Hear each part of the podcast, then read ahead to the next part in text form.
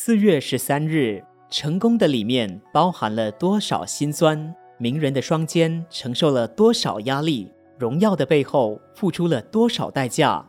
伟大的成就奉献了多少牺牲？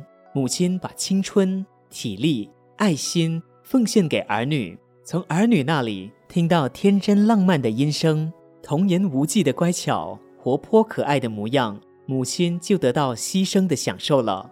老师教育子弟，付出种种的爱心、耐心，牺牲了多少的精神与时间。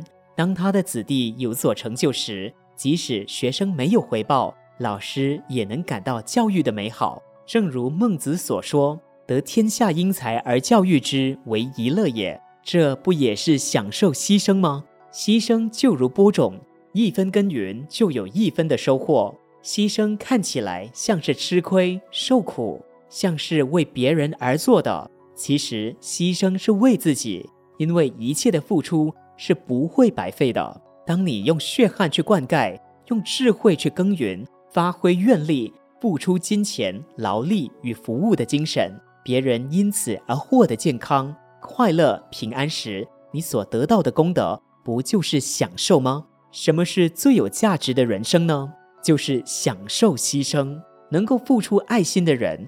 是最快乐的人。国家社会因有享受牺牲的人，才能有所成长；家庭也因有牺牲奉献，才能光宗耀祖。所有牺牲享受、享受牺牲，是让自己与别人获得快乐、成就、祥和的重要因素。文思修能够付出爱心的人，是最快乐的人。